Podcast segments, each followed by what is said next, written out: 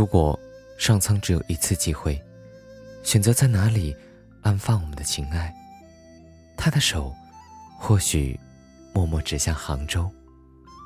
然后他把世间最温存的眼波化作西湖，再倾尽他眼中最晶莹的泪水，变成杭州的雨，泪滴坠落，摇曳了城里无数碧绿的芭蕉。一万一千步，我半步半步走过杭州的每一条路。最美的情爱，他们是深藏在小巷尽头的情敌，是辗转在山间湖畔的笙歌。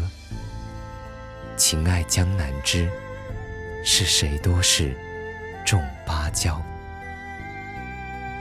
那是少年时一次最普通的春节欢聚，大人们说。那是你的远房表妹。她的一声轻笑吸引了我的目光，她的素心步摇和笑声一起也叮咚作响。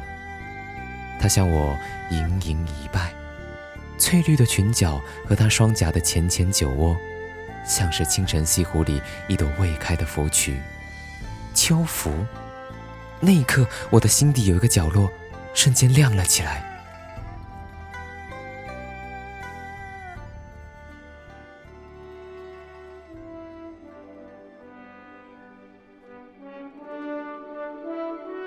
我只是西湖边一个郁郁不得志的秀才，因为有了你，才引来了后世一万句的竞相传颂和叹息。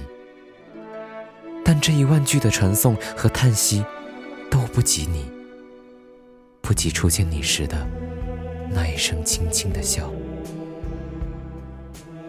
是谁多事，种芭蕉，早也萧萧，晚也萧萧。